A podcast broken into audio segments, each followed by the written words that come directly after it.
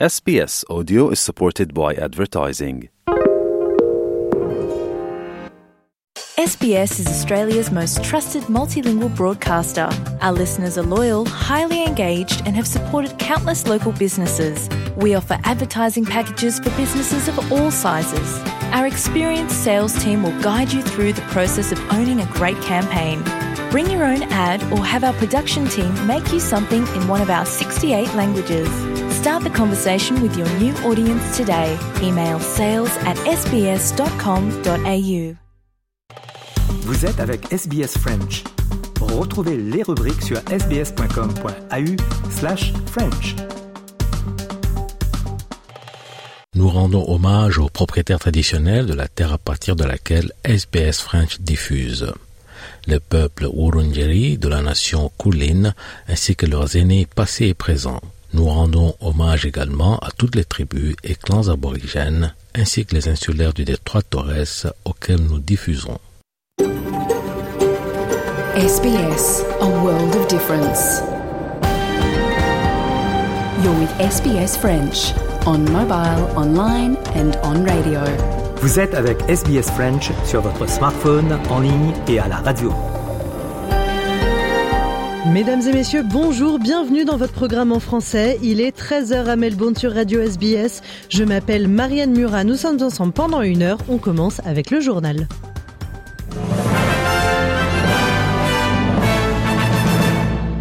Les titres de ce mardi 26 septembre. Les pompiers en grève à Melbourne. Ils dénoncent l'échec des négociations avec le Fire Rescue Victoria. Concernant la guerre en Ukraine, la commission d'enquête de l'ONU constate un recours systématique à la torture de la part des forces armées russes. À Hollywood, scénaristes et studios trouvent un accord de principe après cinq mois de grève. Et enfin, en football, tous les résultats de la sixième journée de Ligue 1. On en parle dans le journal des sports présenté par Christophe Mallet.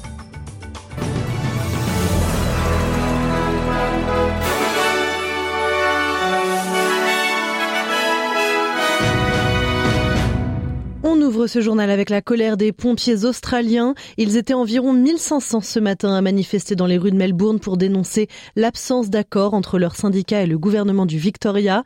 Ils se sont d'abord rassemblés devant la caserne de pompiers d'East Melbourne avant de marcher vers le Parlement puis vers la Fair Work Commission. Pour le secrétaire général du Victoria, Peter Marshall, les pompiers ont négocié pendant deux ans avec le Fire Rescue Victoria au cours de 76 réunions pour qu'au final le gouvernement et l'organisation renoncent à un accord. Australie toujours et le secrétaire aux affaires intérieures Michael Pezzullo a accepté de se mettre en retrait de ses fonctions à la demande de la ministre Claire O'Neill en attendant la fin d'une investigation par la commission de la fonction publique. En cause plusieurs textos montrant qu'il aurait tenté d'influencer deux anciens premiers ministres libéraux. On écoute le député Peter Khalil qui dirige la commission parlementaire sur le renseignement et la sécurité. Il était ce matin invité chez nos confrères d'ABC. A uh, need there to act swiftly. Obviously, with such, such serious allegations in the, in the reporting we've seen over the weekend. And the reason for that is impartiality, uh, non partisan advice, apolitical advice. These are fundamental principles of a good public service. And so anything that threatens that needs to be uh, acted on very, very swiftly. Pour l'heure, il n'est pas à suggérer que M. Pezzullo agi de façon illégale, mais aurait sans doute outrepassé le caractère impartial requis pour diriger un département gouvernemental. Michael Pezzullo qui reprendrait ses fonctions s'il était blanchi de tout soupçon donc.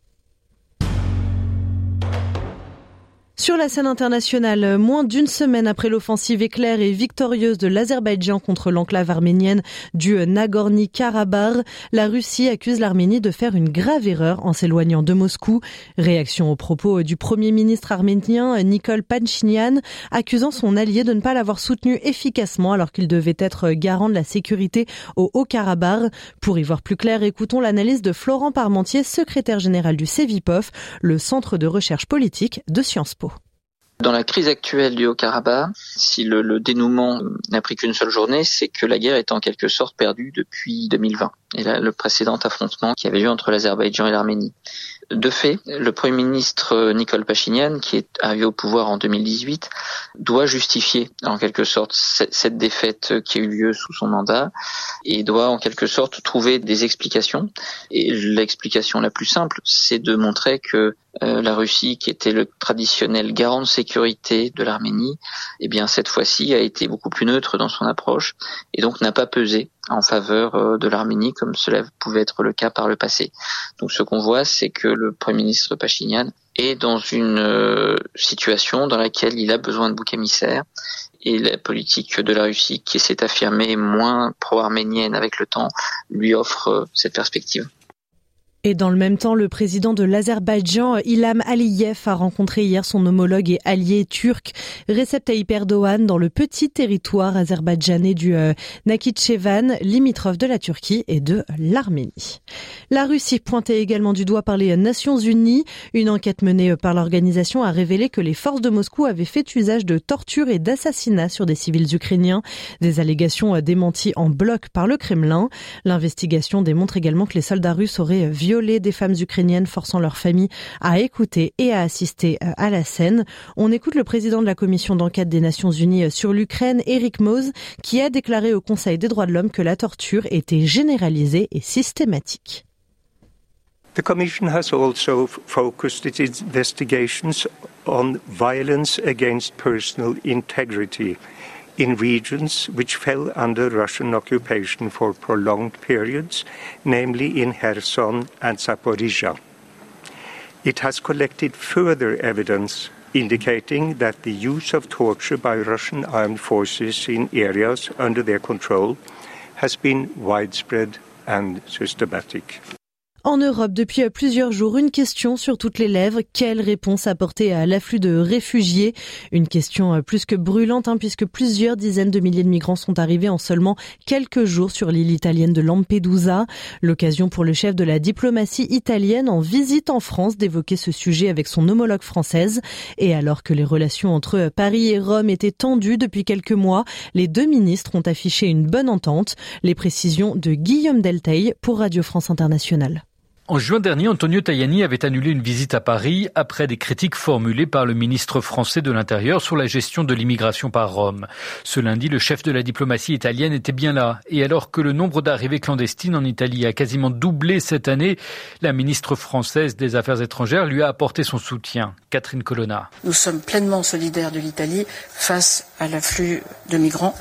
La solution passera très largement par une coopération européenne renforcée et nous avons pour objectif d'avoir euh, une plus grande coopération de la part des pays d'origine, de la part des pays de, de transit, qui doivent prendre des engagements qu'ils doivent tenir avec notre aide. Un soutien déjà exprimé ces derniers jours par le président français Emmanuel Macron et Antonio Tajani a marqué son appréciation de la position française. Les flux migratoires représentent un problème préoccupant. Le souhait de travailler ensemble, relancé par le président Macron, rejoint notre volonté. L'Italie est prête à collaborer sur la grande question migratoire. Cela ne peut certainement pas être juste un problème italien, ni un problème français, ni un problème pour un seul État. Mais si la réconciliation entre Paris et Rome est scellée, il faut encore travailler à une concorde européenne. L'Italie ne cache pas son agacement à l'égard de l'Allemagne. La chef du gouvernement italien Giorgia Meloni a depuis rendu public une lettre envoyée au chancelier allemand dans laquelle elle critique son choix de subventionner deux ONG venant en aide aux migrants. L'une aide à leur accueil en Italie, l'autre porte secours aux embarcations en détresse en Méditerranée. Et pour aller plus loin sur le sujet, restez sur SBS French puisque plus tard dans l'émission, on vous propose un reportage sur l'île de Lampedusa qui tente donc de gérer l'urgence humanitaire face à l'arrivée massive de ces migrants. Le président américain a lui-même salué la bonne nouvelle. Après cinq mois de grève, les scénaristes de Hollywood ont annoncé un accord de principe avec les studios de cinéma. Une avancée majeure et importante, mais qui ne signifie pas que les tournages vont reprendre tout de suite.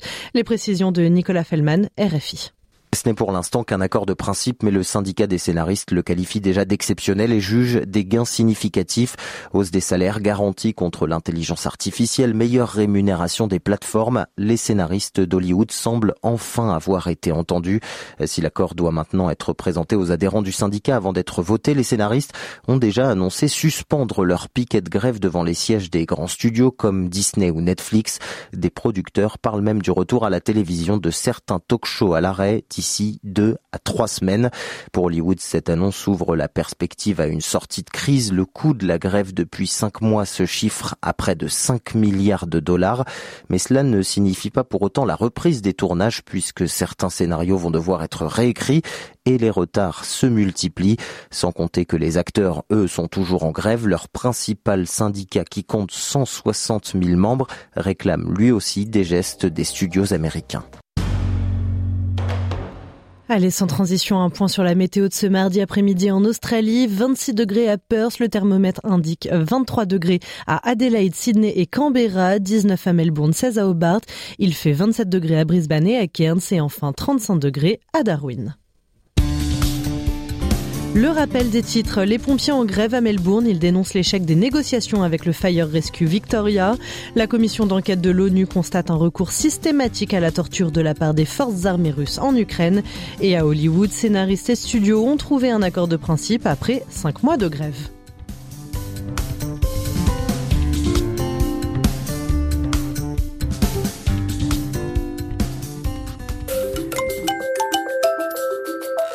Vous aimez le programme en français? Continuons la conversation sur notre page Facebook. Rejoignez notre page Facebook et partagez vos pensées. facebook.com slash sbsfrench.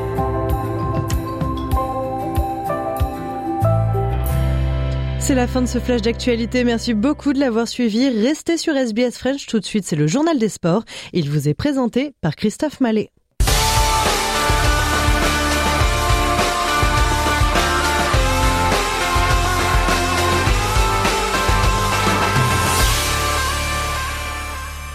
Journal des sports et on débute avec eh bien la sixième journée de Ligue 1 du football donc en France. Et les résultats Nice qui va battre Monaco sur son terrain sur le score de 1 à 0, euh, Nantes qui bat Lorient sur le score de 5 à 3, euh, Brest qui bat Lyon 1 à 0, Strasbourg qui est allé battre Metz sur le score de 1 à 0, Le Havre qui bat Clermont sur le score de 2 à 1, Rennes et Montpellier font match nul 0-0, Lens qui bat Toulouse sur le score de 2 à 1. D'ailleurs, on écoute l'attaquant lensois Morgan Gilavogui. Beaucoup de joie, j'avais à cœur d'être euh, des décisifs pour cette équipe. On se bat depuis le début de saison, c'est dire on n'a pas les résultats avec nous. Aujourd'hui j'ai la chance de, pouvoir nous donner la victoire tous ensemble et c'est que du plaisir. On avait fait une belle performance contre Séville. Aujourd'hui encore une fois on, a manqué d'efficacité au début. On a, on a mis les ingrédients qu'il fallait mais la réussite n'était pas avec nous. Et en deuxième mi-temps on a la chance d'être euh, efficace et on, gagne ce match. Morgan Gilavogui donc après cette victoire de Lens donc sur le score de 2 à 1 et victoire étincelante du Paris Saint-Germain face à Marseille dans le classico français. C'était à Paris au Parc des Princes 4 à 0 pour les Parisiens. On écoute eh bien le rookie de ce match Bradley Barcola, c'était sa première sélection. Plutôt un beau match pour une entrée en la matière dans le championnat.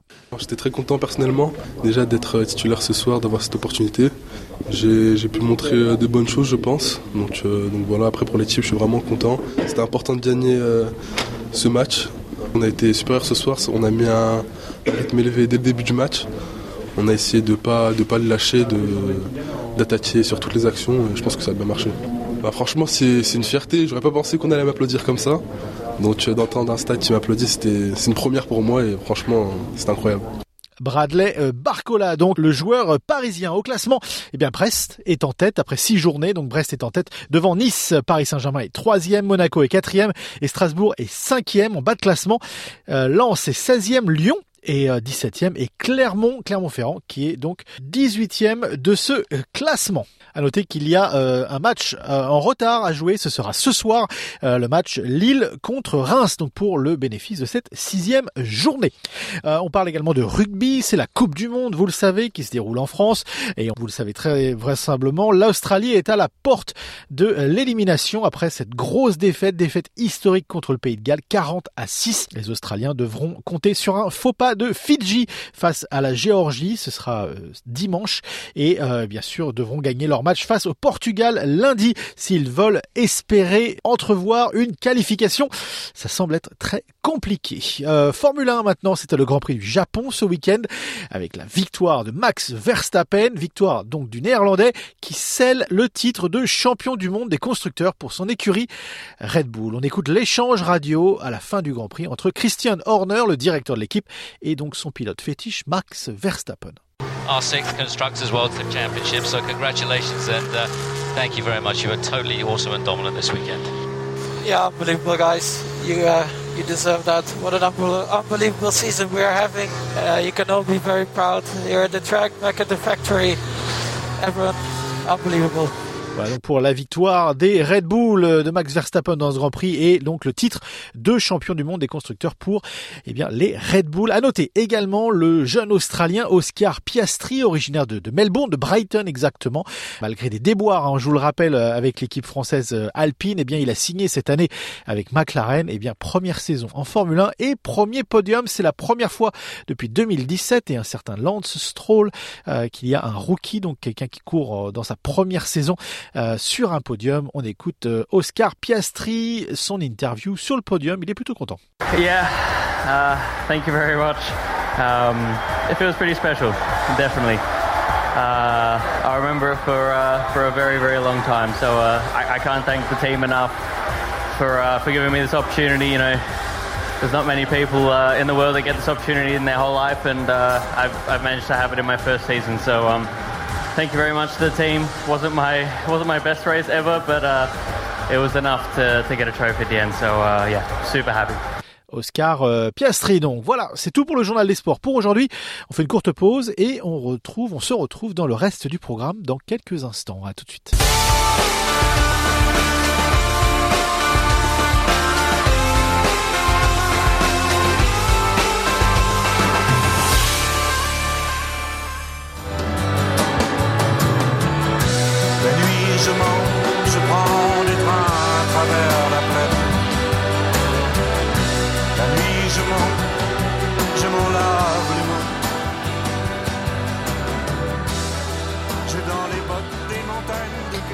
Alain Bachung sur les ondes de Radio SPS avec euh, sa chanson La nuit, je mens. On se retrouve dans quelques instants sur SBS French juste après cette très courte page de publicité. Restez avec nous à tout de suite. Écoutez et donnez-nous votre opinion. Téléchargez l'émission avec l'application SBS Radio. Écoutez en direct ou à la demande. Répondez à nos sondages et laissez-nous un message. Le téléchargement est gratuit dans l'App Store ou sur Google Play.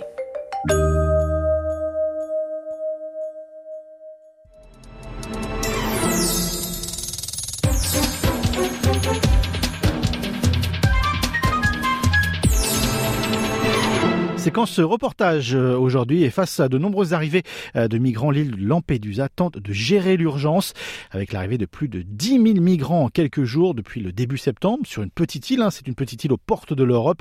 L'attention se focalise donc sur Lampedusa et la gestion de la crise migratoire. Le maire de l'île a décrété l'état d'urgence. C'était le 13 septembre après un nombre record de débarquements. L'île est située à seulement 130 km des côtes africaines et depuis plus d'une décennie, l'archipel italien est habitué à être confronté aux arrivées des candidats à l'exil, mais la situation a pris une tournure exceptionnelle cette année. Reportage. À l'écart des rues principales et touristiques de Lampedusa, au bout d'une route en cul-de-sac, le hotspot, le centre d'enregistrement des migrants que la Croix-Rouge italienne présente comme un bastion d'humanité, a pris des airs de dépotoir à ciel ouvert après les milliers d'arrivées. La structure a dû héberger jusqu'à dix fois plus de migrants que sa capacité. La Croix-Rouge italienne fait son possible, assure Francesca Basile, responsable migration de l'association humanitaire. La gestion d'un lieu comme celui-ci, ça ne s'improvise pas. Donc même si nous avons eu énormément d'arrivées, nous avons continué à fournir de l'eau, des habits, mais aussi à informer. Bref, à faire tout ce qu'on pouvait pour faciliter le séjour des personnes ici en commençant par créer une forme de quotidien, mais évidemment dans ce contexte très difficile, ce quotidien ne dure que 24 à 48 heures, quelques jours au plus. Trop nombreux pour les capacités d'accueil du hotspot, des centaines de jeunes hommes enjambent les grilles et filent en cortège sous un soleil brûlant. Ce sont donc les habitants de Lampedusa qui prennent le relais. La population de Lampedusa est comme ça. On a toujours aidé. Cette situation fait polémique, c'est sûr, mais sinon on ne leur donne pas à manger et des vêtements. Qui va le faire? Sur le quai du port commercial de Lille, serviette de bain sur la tête, Silla, électromécanicien originaire de Guinée, attend, comme 2000 autres candidats à l'exil, son transfert vers la Sicile, soulagé d'être arrivé jusqu'à Lampedusa. Moi, ça fait six ans que je suis au parcours de l'Europe. Et Dieu m'a donné la chance aujourd'hui d'être en Italie. Parce que cette traversée, elle est vraiment pénible et risquante. Les premières vagues de débarquement en Italie remontent à plus de dix ans, à l'époque des printemps arabes. Mais cette année, c'est la première fois que Lampedusa est confrontée à autant d'arrivées, au point que l'île a été décrétée en état d'urgence. posto? Une urgence, certes, mais localisée. Il ne s'agit en aucun cas d'une crise nationale. C'est ce que tient à relativiser Flavio Di Giacomo, porte-parole en Italie de l'OIM, l'Organisation internationale pour les migrations. En 2016, les personnes partaient de la Libye, étaient secourues en mer et étaient amenées dans les grands ports de la Sicile, qui n'avaient aucun problème pour absorber ces milliers d'arrivées. Ce qui est très clair aujourd'hui, c'est que ces personnes ne partent plus de Libye, mais de Tunisie, dont les côtes sont très proches de Lampedusa. Alors que se lance la course aux élections européennes à Lampedusa, les habitants se plaignent d'être à nouveau instrumentalisés par des politiques d'extrême droite en campagne, italiens mais aussi français ou allemands, qui jouent sur l'image d'un territoire européen en crise pour porter leur politique anti-migrants. Ce 25 septembre, c'était la journée nationale d'hommage aux harkis. Les réparations se font toujours attendre et font toujours débat. Promulguée en février 2022, la loi de reconnaissance et de réparation envers les harkis, des supplétifs de l'armée française en Algérie, eh bien, a permis la mise en place d'une commission nationale indépendante d'indemnisation, la CNIH, dotée d'un budget de 300 millions d'euros. Reportage à l'ODEV, dans le sud de la France, lors d'une réunion entre les membres de la commission et des représentants de Harki. Dès les premières prises de parole, le temps est donné. Abdelkader Mokhtari du collectif Justice nationale pour les Harkis. Ce régime d'indemnisation qui est proposé ne peut pas nous satisfaire. Quand on propose une indemnisation qui démarre à 2000 euros pour un maximum de 15 000 euros avec toutes les souffrances que nous avons connues, moi je considère que c'est une aumône qu'on fait aux harkis. Réponse de Jean-Marie Bockel, président de la Commission nationale d'indemnisation des harkis. Dire que c'est rien, c'est une aumône, les gens ne comprennent pas, s'il vous plaît, parce qu'on est quand même dans une réparation de principe. Là, le montant n'est pas dérisoire, mais il est considéré comme faible, insuffisant, etc. Ce que j'entends, moi je dis moi-même, c'est irréparable. Cette revendication que vous exprimez clairement sera dans notre rapport annuel. Hormis une réparation financière jugée insuffisante, les harkis dénoncent également une stigmatisation de leur communauté, comme l'affirme Jemila Ayouaz du collectif Les Femmes en colère. Il y en a qui nous disent jusqu'à maintenant, hein, à nos enfants, rentrez chez vous, vous n'avez rien à faire ici. On est euh, insultés et l'État ne fait rien pour ça, parce qu'on a demandé quand même qu'il y a des sanctions contre ça. Et ça, c'est pas normal. Je comprends pas que l'État ne fait rien. Normalement, ils devraient être condamnés, ces gens-là. Parce qu'il y en a beaucoup qui ont porté plainte, mais ils n'ont pas été condamnés. Selon Youssef Mekchiche, fils de Harki, l'indemnisation des préjudices subis par sa communauté ne doit pas être un solde de tout compte. D'accord, oui, il y a l'indemnisation, mais il y a aussi des problèmes. Et ça dure depuis des années, des années, depuis 60 ans. Et quand on voit maintenant les, certaines personnes qui ont vécu dans les camps, malheureusement, Certains vivent dans les rues, l'alcool, la drogue. Et on est en 2023, il n'y a rien qui est fait. Là, c'est un vrai problème. Pour Fatia Mamesh de l'association Les Harkis, ces Français oubliés, l'État ne se préoccupe d'eux qu'en période électorale, provoquant ainsi une recrudescence des agressions verbales envers les Harkis. En fait, à chaque élection, ils nous font sortir de leur chapeau. Après, on est, euh, soit la proie des autres communautés, surtout euh, issues de la, communauté algérienne, qui commencent à nous insulter euh, sur le territoire français commence à nous appeler enfants de traître, etc. Alors que ce sont des soldats qui ont combattu pour la France. Faut pas l'oublier. La communauté Harki réclame une vraie reconnaissance qui doit passer, selon elle, par l'éducation avec l'inscription dans les livres d'histoire de leur vécu, comme ce fut le cas pour celle de la Shoah. Alors que la Coupe du Monde de rugby euh, bat son plein en France, eh bien, on va faire un petit détour sur ce qu'on appelle les valeurs du rugby. De quoi parle-t-on exactement avec ce reportage dans un club amateur du sud de Paris? Ici, ces valeurs s'enseignent, se voient et même se ressentent dans le corps des joueurs. Ils plaquent, ils courent, ils suent. Ils sont une soixantaine à s'entraîner, le soleil tombant sur le terrain du Serval Rugby Club à Vanves, aux portes de la capitale. Des amateurs âgés de 12 à 40 ans, encadrés par des bénévoles. Debout bien sur ses appuis au milieu du terrain, Paul Leloup, 32 ans, au club, c'est lui qui forme les joueurs au poste de pilier, de talonneur ou de troisième ligne. En bref, les avants, très soudés entre eux.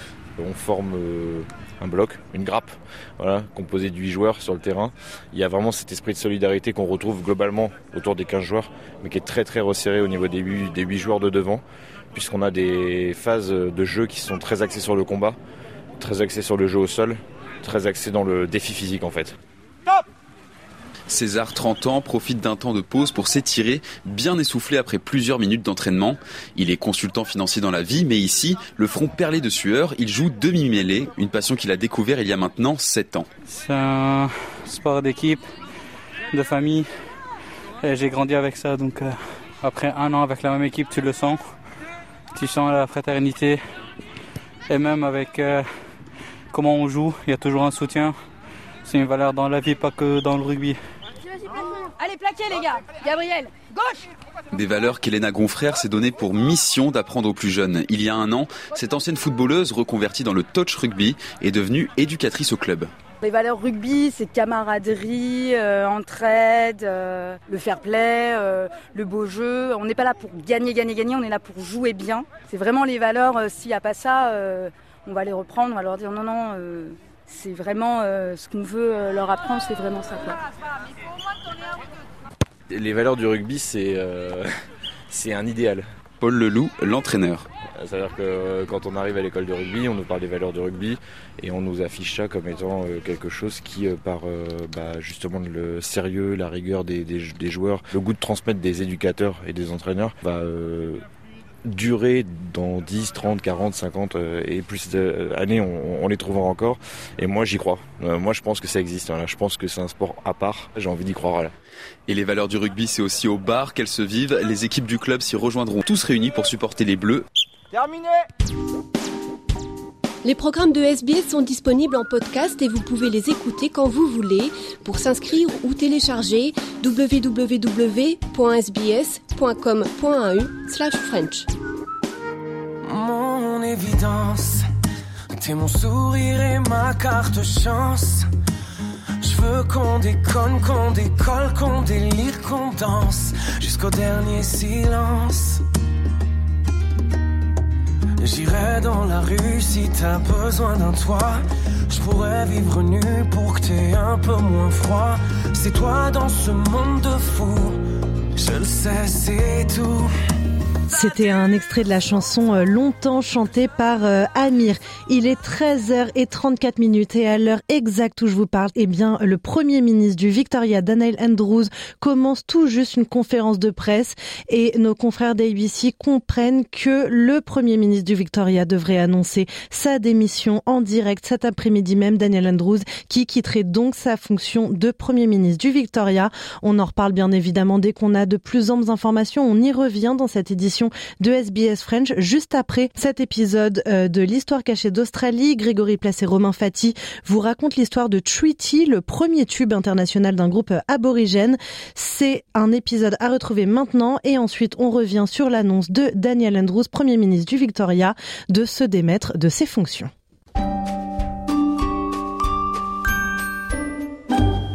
Bonjour à toutes et à tous et bienvenue dans un nouvel épisode de notre série L'histoire cachée d'Australie. Et comme d'habitude, nous avons le plaisir d'avoir avec nous l'historien Romain Fati. Bonjour. Bonjour. Alors aujourd'hui, on va faire quelque chose d'un petit peu euh, différent. Enfin, on va toujours parler d'histoire, mais de l'histoire euh, d'une chanson. Et une chanson qui est sans doute le premier tube d'un artiste euh, aborigène. Et quand je dis tube, c'est un tube au-delà des frontières de l'Australie, ça a été un tube international. Le groupe qui est derrière cette chanson s'appelle Yotu Yindi. Je précise d'ailleurs qu'il vient tout juste d'être intégré au Hall of Fame du National Indigenous Music Awards. Et le titre en question, donc, c'est une chanson qui s'appelle Treaty, et qui est sortie en 91. Et pour ceux qui ne connaissent pas, on va écouter tout de suite un petit extrait.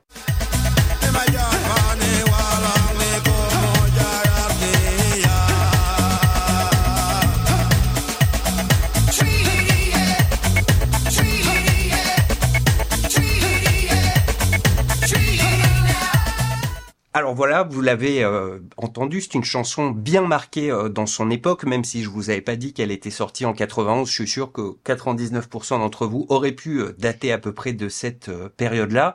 Et en fait, c'est assez normal puisque la version qu'on vient d'écouter, c'est le radio edit et c'est en fait une deuxième version de la chanson originale qui était, on va dire, plus traditionnelle et qui pour le coup n'avait pas du tout marché alors que celle-ci donc a fait un carton.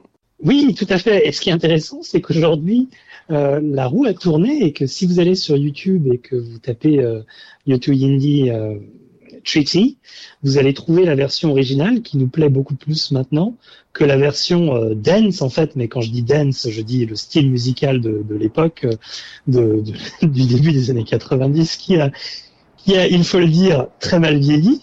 Et donc, ah, mais c'était tellement bon quand même. Corona, S of Base, euh, tout ça. Excusez-moi. Mais exactement, c'est exactement ça. Et donc en fait, euh, et c'est important de le rappeler parce qu'on rigole, mais la version dance à l'époque est bien passée parce qu'elle était dépolitisée. À la fois euh, le clip, euh, qui était beaucoup plus euh, plage aborigène que euh, les images politiques du clip de la chanson de la version originale, et à la fois les paroles qui ont été vraiment tronquées pour avoir un espèce de tube danse quoi dance donc avec du didgeridoo mais aussi tous les instruments enfin les synthétiseurs dance de l'époque. Donc ça a bien fonctionné en version dance et aujourd'hui euh, vraiment euh, la, la, version qui est le plus utilisée, c'est la version historique, qui est la version euh, la plus politique, la plus intéressante et, et musicalement, enfin, de mon point de vue, la meilleure.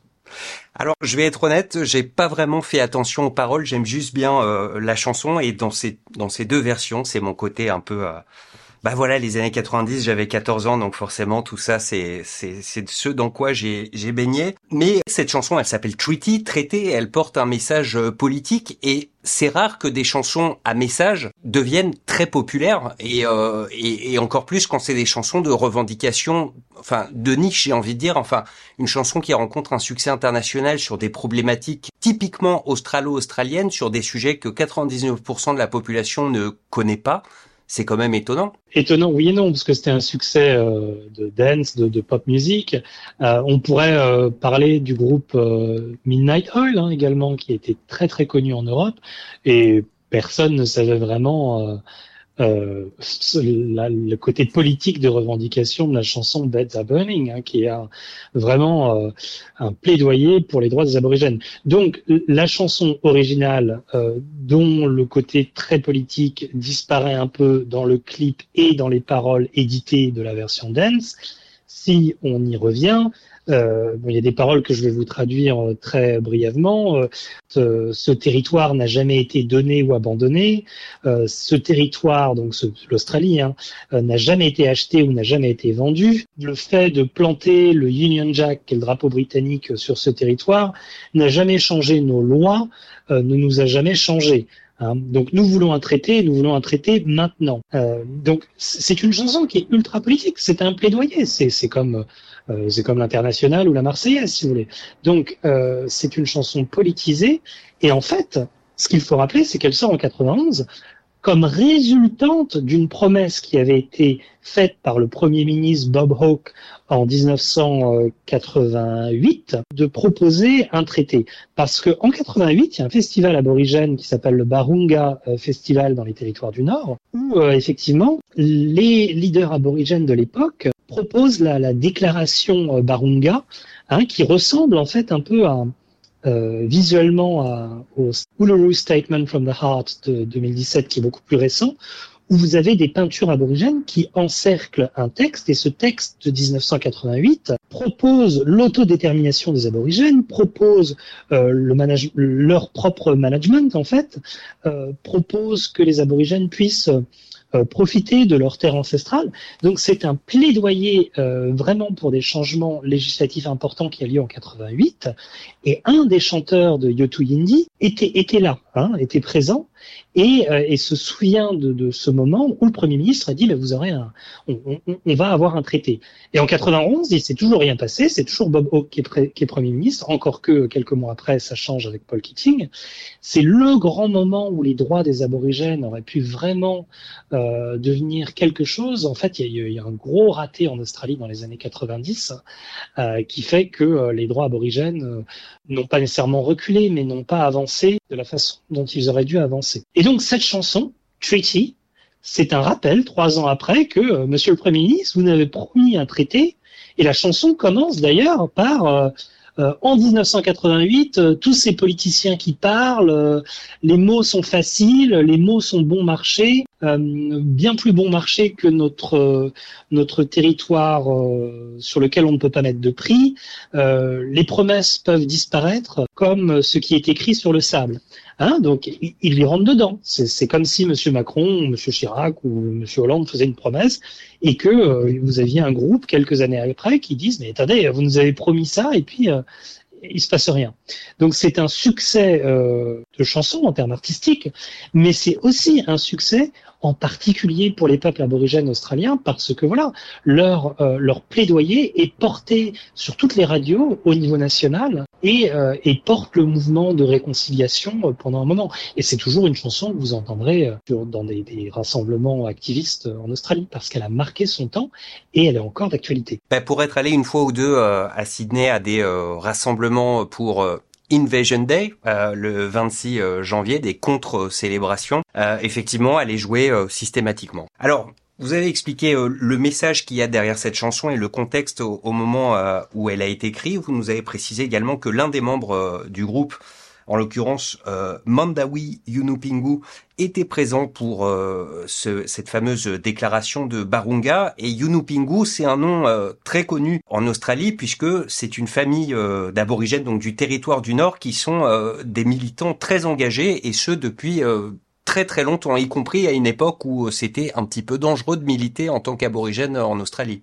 Oui, complètement. D'ailleurs, euh, Mandayu Yunipingu, qui est le, le, le, visage du groupe Yotuyindi euh, que l'on connaît le plus, en réalité, il avait un, un, un frère, Galarui, qui lui aussi faisait partie du groupe et qui était également très politisé et qui avait soutenu euh, son papa justement bien avant, puisque le père des deux frères, euh, et euh, Mandayu, s'appelait euh, Mungurayu. Désolé, c'est un peu compliqué à prononcer, mais ce papa, hein, le papa des frères Yunupingu, était déjà un des artistes qui avait euh, contribué à dessiner euh, la pétition d'écorce Yirkala. Et, et, comme la pétition est un moyen de parler au gouvernement directement dans les pays à tradition euh, britannique comme l'Australie, ils ont adapté euh, un mode traditionnel aborigène à, à, au système euh, britannique-australien de la pétition vers le gouvernement. Et donc, euh, en 1963, cette pétition qui s'appelle YIRKALA, Y-I-2-R-K-A-L-A, en fait, était une pétition donc soutenue par les, les, les parents des frères Yunupingu de Yotulindi, qui demandait à ce que le peuple euh, Yolngu, qui est dans le nord de l'Australie, soit reconnu par le gouvernement fédéral qui venait d'octroyer à des compagnies minières euh, la possibilité d'aller euh, d'aller exploiter euh, ces terres. Donc la pétition Irkala, en fait, hein, c'est pour dire non non, le, le, ces terres appartiennent au peuple Yunolgu et vous n'avez pas le droit d'aller extraire n'importe quoi et de détruire ces terres qui sont nos terres ancestrales et, et nos, nos, nos, terres où toute notre cosmogonie s'articule. Donc Yotuyindi, euh, c'est pas euh, deux petits jeunes qui réalisent qu'il y a des problèmes avec les aborigènes. Euh, ce sont deux aborigènes, d'ailleurs plus que ça, puisque c'est tout un groupe.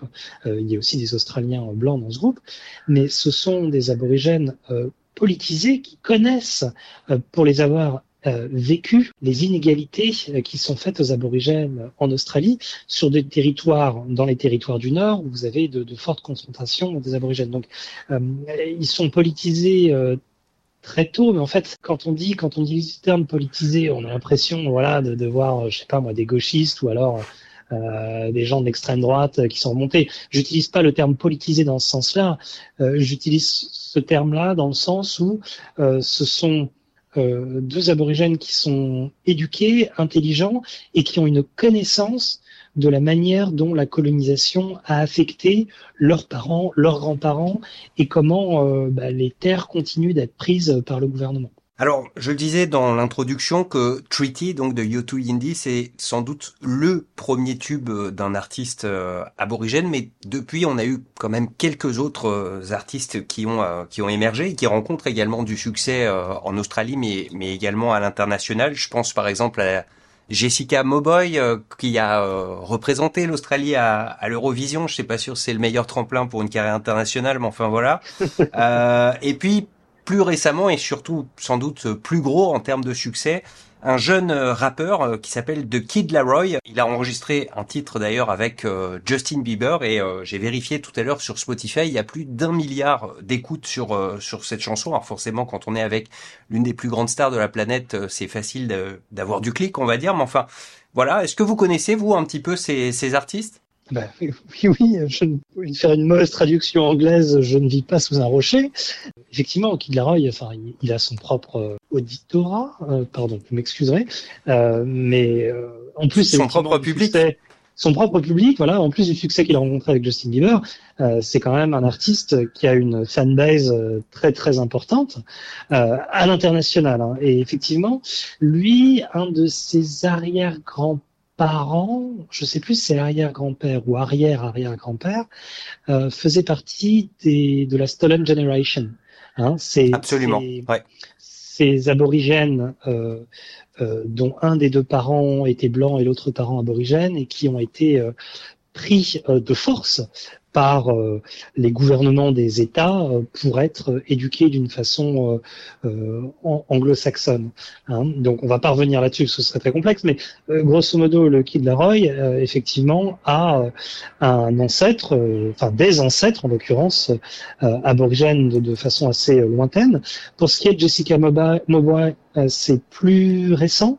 Je crois que son papa et de d'Asie du Sud-Est, je ne me souviens plus si c'est l'Indonésie, mais en tout cas sa maman est aborigène des territoires du Nord Queensland, des territoires Nord euh, Queensland euh, tropicaux, et de mémoire sa maman est du même peuple que euh, le peuple de Cathy Freeman. La, la, sprinteuse.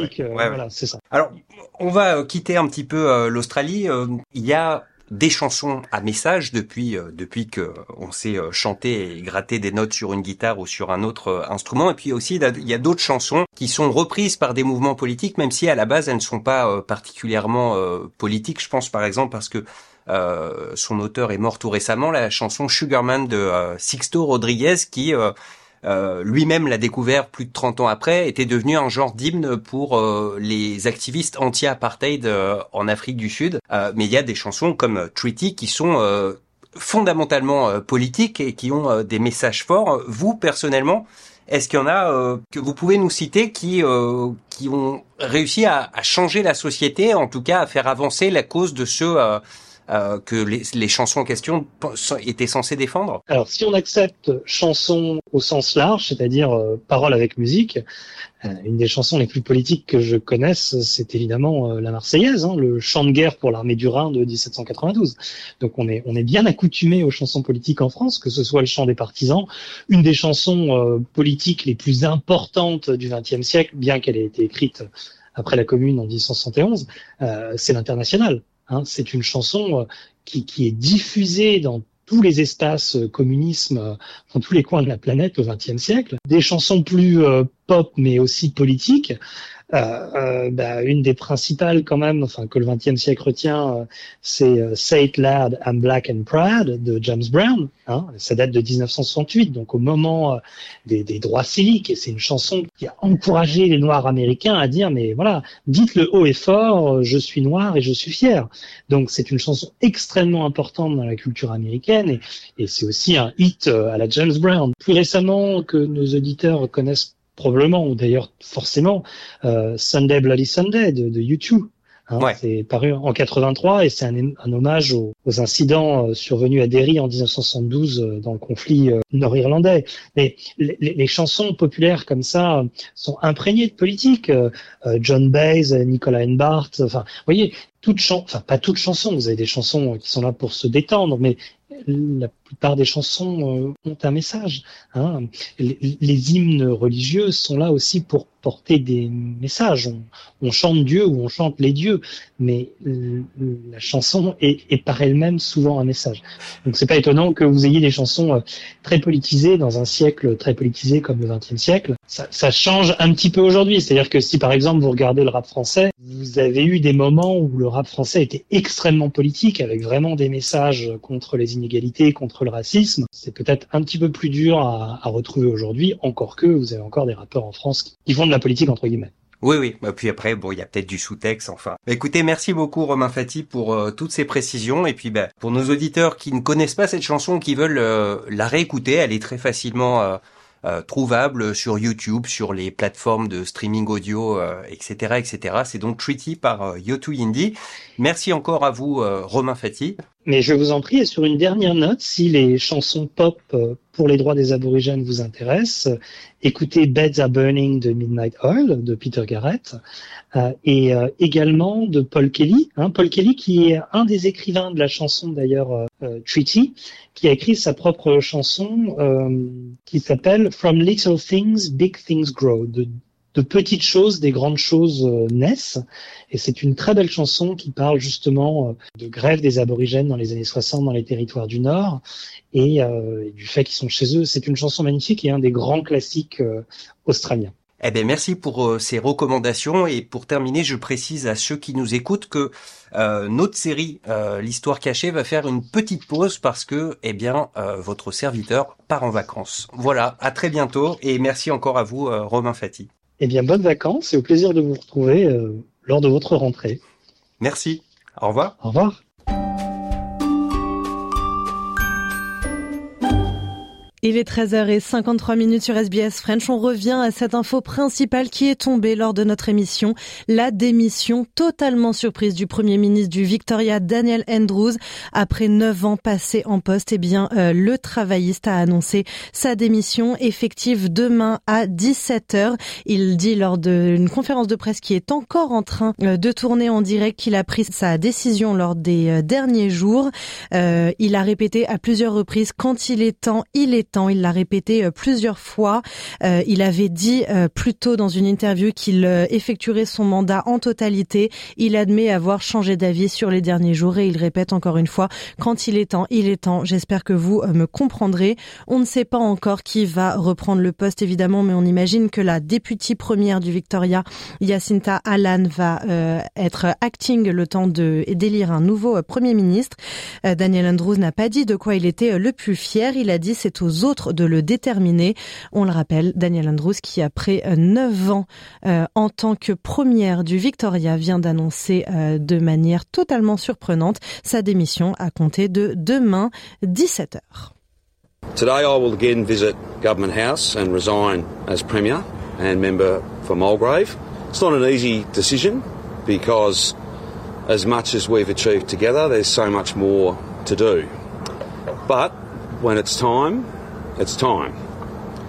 Recently, in talking to my kids and Kath, thoughts of what life will be like after this job have started to creep in.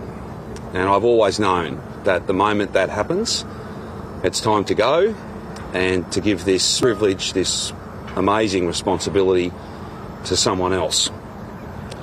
It's not an easy job being Premier of our state. That's not a complaint, that's just a fact. It requires 100% from you and your family. That, of course, is time limited, uh, and now is the time to step away.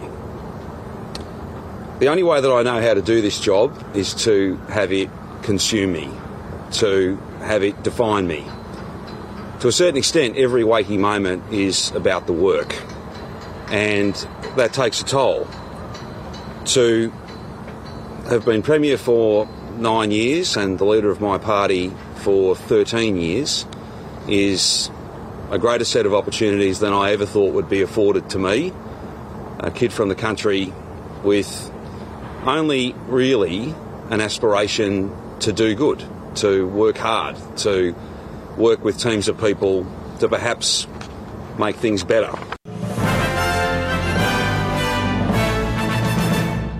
Le rappel des titres sur SBS French, la démission surprise du premier du Victoria Daniel Andrews.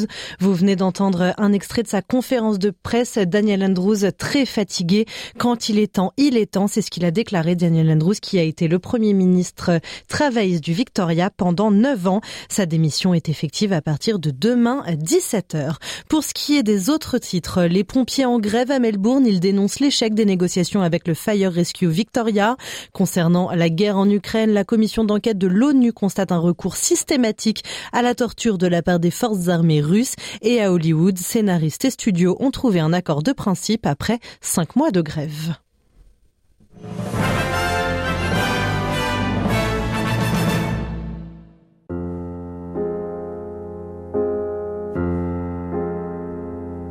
C'est la fin de cette émission. Merci beaucoup de l'avoir suivie. Vous pouvez la retrouver sur notre site internet sbs.com.au slash French et sur toutes les plateformes de podcast. Je vous rappelle l'information principale de la journée. La démission surprise du premier travailliste du Victoria, Daniel Andrews.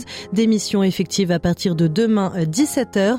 Quant à moi, je m'appelle Marianne Murat. Nous venons de passer une heure euh, ensemble avec ce Breaking News. J'ai été très heureuse de vous présenter euh, cette émission. Votre prochain rendez-vous avec le programme en français, c'est jeudi même fréquence, même heure. Je vous souhaite de passer une excellente journée. Au revoir, messieurs, dames.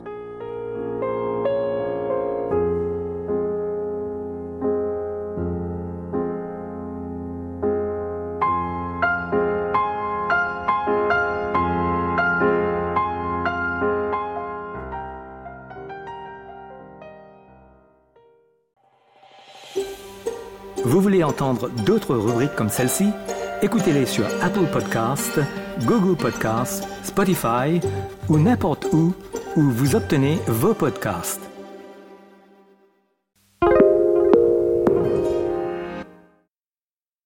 SBS is Australia's most trusted multilingual broadcaster. Our listeners are loyal, highly engaged, and have supported countless local businesses. We offer advertising packages for businesses of all sizes. Our experienced sales team will guide you through the process of owning a great campaign.